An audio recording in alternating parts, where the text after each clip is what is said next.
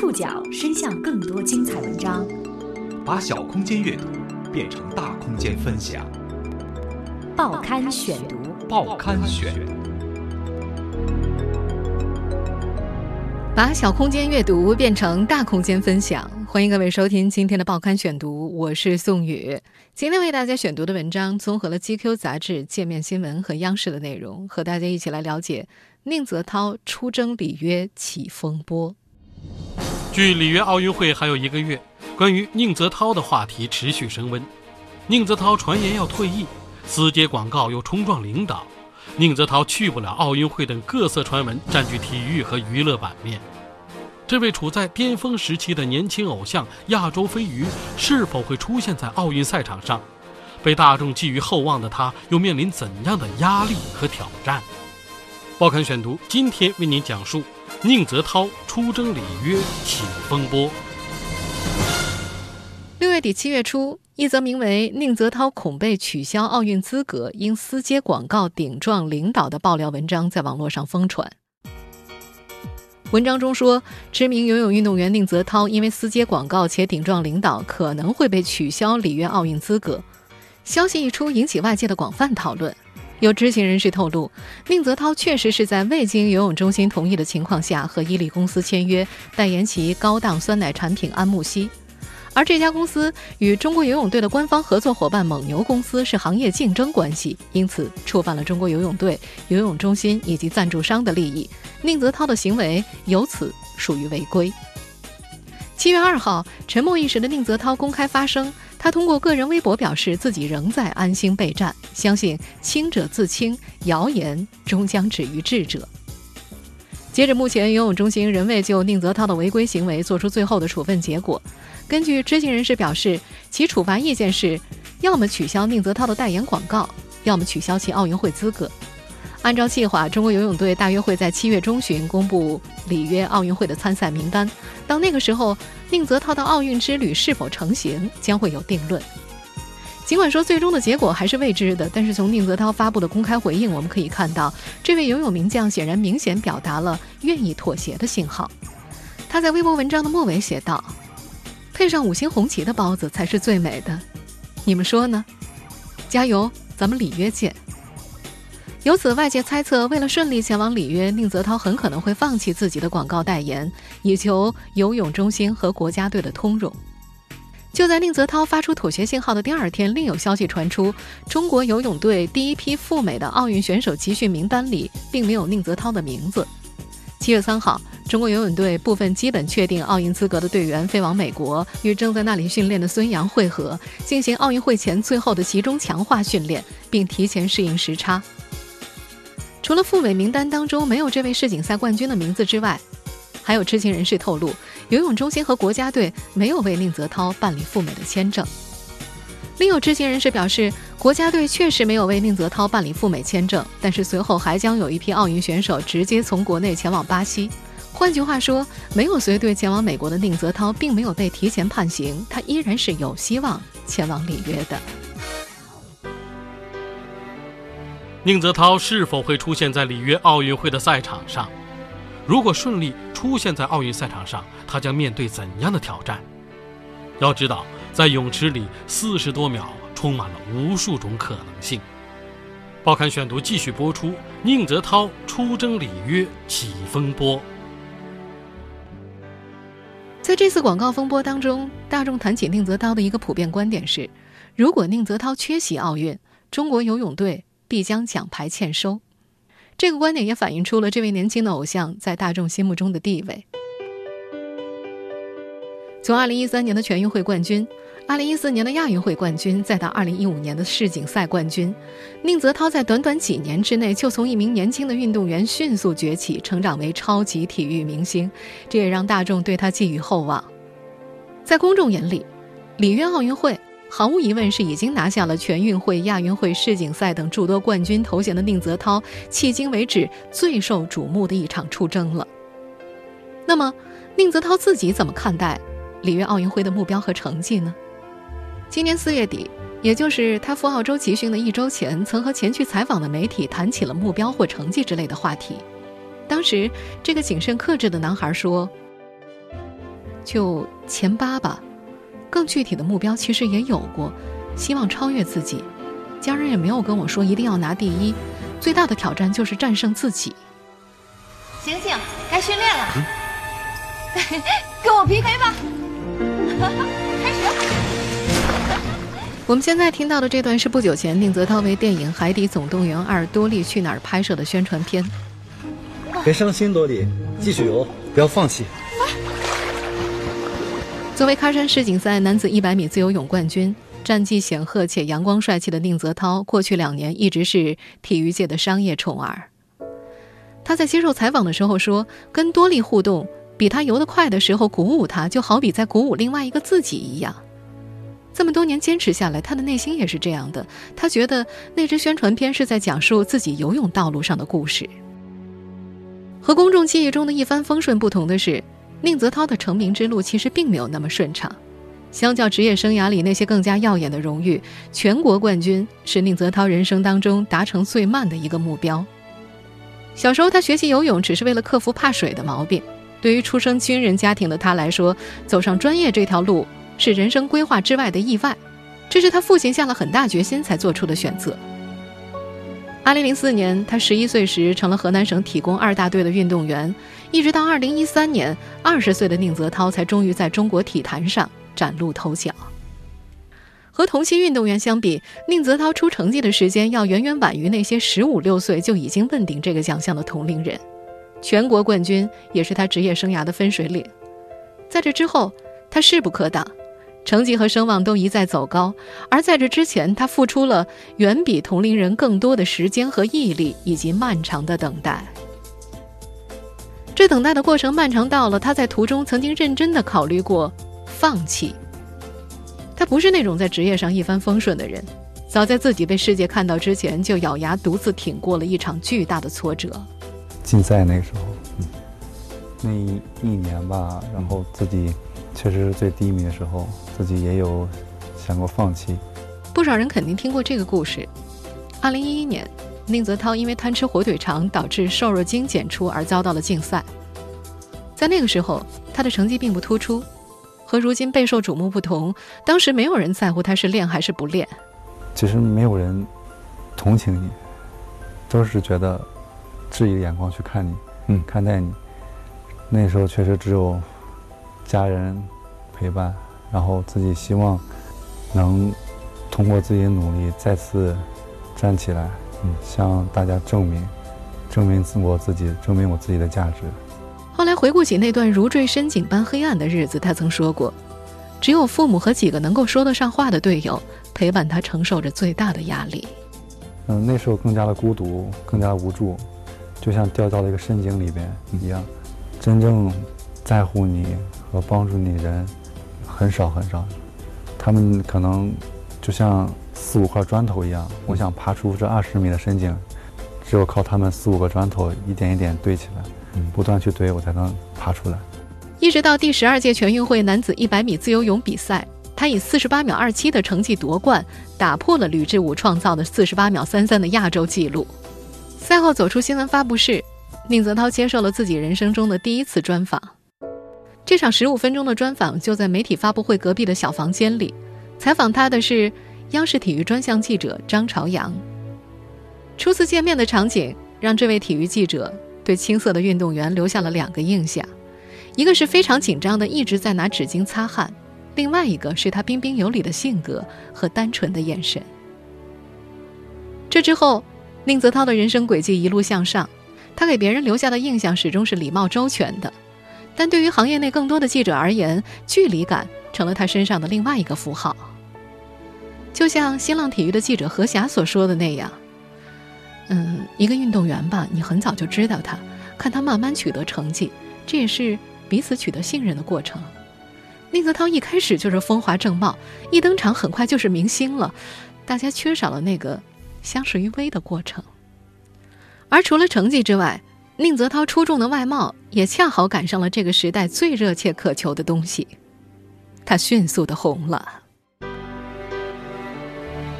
在这个鲜肉辈出的时代，某个出现在公众视野里的男孩受瞩目，首当其冲的原因往往是出众的外貌。宁泽涛就是如此。帅气俊朗的外形让他在短时间内收获大量粉丝，同时也成倍放大了他身上的优点。报刊选读继续播出：宁泽涛出征里约起风波。和其他体育明星不同的是，关于宁泽涛的报道当中，粉丝话题也和训练信息、教练采访夹杂在一起登上新闻标题，有不少还是负面的。今年五月初。宁泽涛第二次前往澳洲进行封闭训练，虽然他和中方教练团足够低调，但是仅仅几天之后，宁泽涛外训的新闻依然在各大网站相继曝光。训练的游泳池不出意外的再度引来了无数狂热的粉丝。事实上，在今年二月份首次赴澳冬训的时候，宁泽涛就已经被狂热的粉丝围观了。师姐齐辉发的那条微博，至今还在他热门第一条的位置上挂着。这样浓妆艳抹的来到训练场，不觉得突兀吗？再说了，人近视，就是化成天仙也看不清的。这段话是齐辉对宁泽涛的粉丝们说的。当时浓妆艳抹的女粉丝们疯狂追星，他们在泳池边大声嬉闹拍照，严重影响了训练。训练结束的时候，粉丝们蜂拥而上，宁泽涛差点被挤到泳池里，胳膊上的皮肤都被掐烂了。这是运动员甚至体育明星很少遇到的粉丝的狂热行径，也是宁泽涛有别于其他体育健儿的偶像特质。比如坐飞机，不管是出行上海还是回来，都有粉丝热情的接机吧，嗯，接机接送机，这都是娱乐明星的这个礼遇。是我一走出机场，然后就有人跟过来，然后喊我的名字，嗯，然后拿相机和我合合影嘛。那你是不是出门也费劲了？比以前，基本上很少去公共场合了。这份心理的准备以前有吗？以前没有过。而这些偶像光环几乎是在一夜之间降临的。早在2014年仁川亚运会前，作为体育记者的张朝阳和几个朋友吃饭，那会儿女孩们都痴迷于韩剧《来自星星的你》里的都敏俊。当时张朝阳说：“有人能秒杀他。”他找了宁泽涛的照片给姑娘们看，当时几个女孩的反应是：“哎，这是不错，但也没你说的那么好。”不过仁川一战之后，宁泽涛声名鹊起，当初那个饭局上的姑娘们都纷纷来找他要签名，大家的评价已经变成：“不行，他确实比那个帅太多了。”亚运会前的宁泽涛是全运会50米和100米自由泳新科冠军，亚运会选拔赛头名，以及100米项目的亚洲纪录保持者。这一年，二十一岁的宁泽涛四次站上了仁川亚运会的冠军领奖台。当年九月二十三号，他在五十米自由泳决赛里收获了首枚金牌；九月二十四号，在男子四乘一百米自由泳接力决赛中助中国队夺得金牌并打破亚洲纪录。仅一天之后，再度获得一百米自由泳的金牌，并以四十七秒七零的成绩刷新亚洲纪录，成为首位游进四十八秒的亚洲人。而随后的四乘一百米混合泳接力项目当中，他再度带领中国队打破亚洲纪录的成绩，获得冠军。这战之后，宁泽涛的微博粉丝数涨到了六十几万，而比赛当中奥运冠军罗雪娟脱口而出的一句“小鲜肉”，也由此成了他身上延续至今的时代标签。其实，很少有运动员因为亚运会上的成绩达到这种受瞩目的程度。在这个鲜肉辈出的时代，某个出现在公众视野里的男孩受瞩目，首当其冲的原因往往是出众的外貌。而作为刚刚斩获巨大荣誉的运动员，宁泽涛在成绩之外，也确实以俊朗的外形一举击中了大众的心。与此同时，名声也是魅力的一部分。时代声浪中对他的赞誉，又让他身上原本的优点成倍的放大着。在仁川亚运会之后，突然中国体育收获了一个外表俊朗、呃成绩非常好、形象很干净，而且又有很多潮流趋势的一个运动员偶像，一下就产生出来了。我们现在听到的录音出自这年年底央视体育记者张朝阳为宁泽涛所做的一期四十四分钟的纪录片《宁泽涛的二零一四》。在这位体育记者的接触和观察当中，宁泽涛的性格谨慎内敛。难于面对世界，开放心扉，走进他的内心，并且取得信任，是一个很漫长的过程。他身上的疏离感在这个时候已经有所显露了，毕恭毕敬的态度和羞涩纳言，同时让他和外界维持一种微妙的距离。但是，宁泽涛是一个跟父母很交心的人。跟他有关的亲情故事中最出名的一件，大概是亚运会期间每场比赛前在朴泰桓游泳馆旁的小树林里和父亲五分钟的短暂见面。嗯，跟父亲很多就说，其实我内心很紧张，我会说，我不知道，因为当时那种感受从来没有过。嗯，我说我感觉一下子之间在他面前感觉自己变懦弱，我觉得我无法完成比赛，感觉我感觉。好难啊，实在太难了，因为没有人知道我自从上半年受伤以后，这半年训练是怎么过来的，尤其是自己自己是怎么扛过来的，自己是其实心里一点底子都没有。父亲更多的是鼓励吧。是的，在中国体育圈内，很少有体育明星因为亚运会上的成绩获得如此殊荣。俊朗的外形把宁泽涛获得的荣誉成倍的放大，非议声浪也随之扩散，这给这位年轻偶像带来了压力，他成了一个在很多时候把自己封闭起来的人。报刊选读继续播出：宁泽涛出征里约起风波。二零一五年年初，体育圈里曾经一度对宁泽涛有过非议的声浪，原因是这一届的 CCTV 体坛风云人物把最佳男运动员奖。颁给了他。荣获二零一四 CCTV 体坛风云人物年度最佳男运动奖的是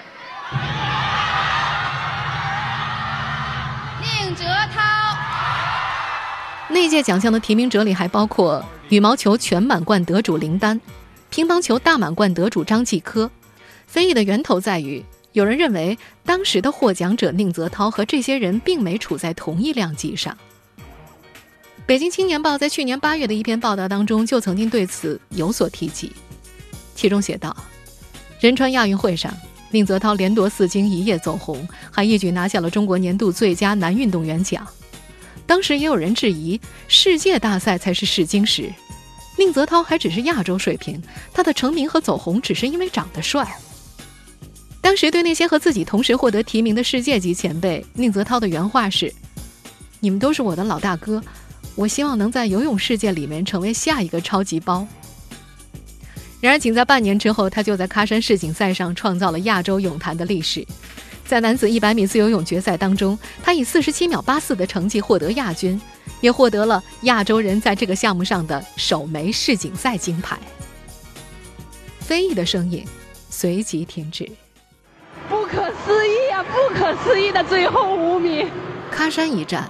他在泳池中的最后五米是伴随着不可思议声完成的。宁泽涛追了，追追追追追了！加油！加油！最后五米！冲！加油！拿下！高亢嘶哑的声音让电视机外的观众都能够感觉到转播员的声嘶和力竭。四十七秒八四。道边后的宁泽涛却异常淡定，直到他回头看到大屏幕里已经升在最高处的中国国旗。这些之后。他在领奖台的最高处接受了来自偶像波波夫的颁奖。对于这位自己迎来至高荣誉的一战，宁泽涛最深刻的印象却是游完之后在父亲怀里哭的场景。他会把这段心事讲给身边的朋友听，因为在过去竞赛的一年多时间里，父亲的头发全白了。看到父亲的那个瞬间，五年的经历一下子在脑海里展开了。二零一六年年初。CCTV 体坛风云人物再次把上年度最佳男运动员奖项颁发给了他。荣获2015年 CCTV 体坛风云人物年度最佳运动员奖的是宁泽涛。对于熟悉宁泽涛的人而言，央视的佳男奖项和世锦赛奖牌是发生在他身上微妙的两个改变契机。在央视体育记者张朝阳的眼里，最佳男运动员奖项之后。宁泽涛获得了很大的自信，他的变化很大。他是细致入微的一个人，也是自我要求完美的人。但从封闭的运动员环境一下子得到大量的接触外界的机会，他的思路比以前更开阔，开始在乎自己的形象。这位体育记者同样能够感觉到世锦赛之后在宁泽涛身上出现的顾虑。其他记者会把这个时期之后出现在宁泽涛身上的变化简单归结为走进不了，或者是关系就到这儿了。在新浪体育去年九月的专访当中，总教练叶瑾的看法是：这个孩子到了这个份儿上，可能会觉得怎么这么多人追捧我，他是不太适应吧？很多媒体啊、粉丝啊围着他转，他会感觉比较异常，跟过去不一样了。面对这么多人，他可能一下子接受不了。两年以来，新的纪录片已经在制作当中了。作为体育记者的张朝阳想把宁泽涛身上的变化通过镜头来告诉大家，包括宁泽涛面对训练跟比赛时的压迫感，以及他自己的化解方式。他觉得宁泽涛现在会把自己包裹得很严谨，他不是很希望大家能够走进他的内心，他成了一个在很多时候把自己封闭起来的人。其实，这样的宁泽涛也和张朝阳聊过关于退役之后的想法，其中确定的部分是回河南，因为觉得自己这些年亏欠家里太多了，能在家乡当个办公室主任就满足了。不过，这样的想法和他眼下的身份形成了巨大的反差。现在的他，甚至每发一条微博都会被各大网站作为新闻来处理。他所受到的关注是现象级的，甚至各类商业环境中的各类品牌对他的青睐都是有目共睹。几年以来，宁泽涛的镜头感明显比以前好了很多，他在这方面好像蛮有天赋的。纪录片的专访里也跟他提过进娱乐圈的话题，不过这位偶像回答得很明白，答案是大家都知道的那个：不进娱乐圈是个底线。现在，这位创造亚洲游泳历史的世锦赛冠军所具有的影响力已远超体育范畴。他拥有其他竞技运动员所不具备的偶像光环，也具备所有鲜肉偶像不可能得到的奖牌和荣誉。对于现在的他来说，似乎只缺一块奥运金牌。报刊选读继续播出：宁泽涛出征里约起风波。在奥运会前夕，一条关于宁泽涛的新闻报道是这样期许的：有着全运会、亚运会、世锦赛等诸多冠军头衔的他，如今只差最重要的奥运会金牌了。但是，奥运会的金牌好拿吗？早在2016年3月。一家来自荷兰的体育数据公司更新了自己对里约奥运会的预测结果。结果当中详尽提到了中国代表团将会以三十二金、二十九银、二十铜的成绩，在金牌榜和奖牌榜上双双居次席，仍排在美国之后，并且在这份预测里，中国游泳队被看衰。但结果中依然声称孙杨有望赢得男子自由泳四百米金牌、两百米银牌，而宁泽涛则会在里约斩获一枚银牌。这家预测公司曾经作为北京奥运会的数据提供商，并且长期负责奥运会的实时数据提供。许多年来，他坚持对全世界各个奥运项目当中最优秀的运动员进行成绩追踪、分析和数据统计。也就是说，他们所谓的预测是完全基于各国选手在国际大赛中的排名而做出的，理论依据非常充足。而比以上这些更值得留意的是，伦敦奥运奖牌上的前四名。曾经完全被这家公司猜中。宁泽涛想要获得奥运会金牌的困难程度是显而易见的。虽然巴西的小西埃洛和法国名将马纳多无缘里约，但是澳大利亚的麦克沃伊和美国人阿德里安的竞争实力绝对不可小觑。在上述那家媒体的报道当中，关于成绩的后续推测是：想跻身前三的话，宁泽涛需要拿出四十七秒五零左右的成绩，而想要得金牌。不游出四十七秒左右的个人最好成绩是无法实现的。央视体育记者张朝阳说，在体育领域当中，一个更加现实的共识是：如果能够登上里约奥运会的领奖台，那么宁泽涛的形象和商业价值至少不会掉；要是拿了金牌的话，就更加不得了了。在中国体育领域，想要超越他，就必须要拿到男子一百米短跑的前三，或者是男子网球的冠军。但要是从竞技的角度来看，里约奥运的结果无疑是个谜团。就像宁泽涛本人所说的那样，短距离游泳这个项目决定了它会非常的精彩，非常的刺激。四十几秒的时间之内，随时都有可能发生任何事情，这才是比赛观赏性当中抓住眼球的点。体育狂欢留给宁泽涛的机会和危机是并存的。如果他能够顺利的出现在游泳队的奥运出征名单中。那么这些机会和危机已经近在眼前。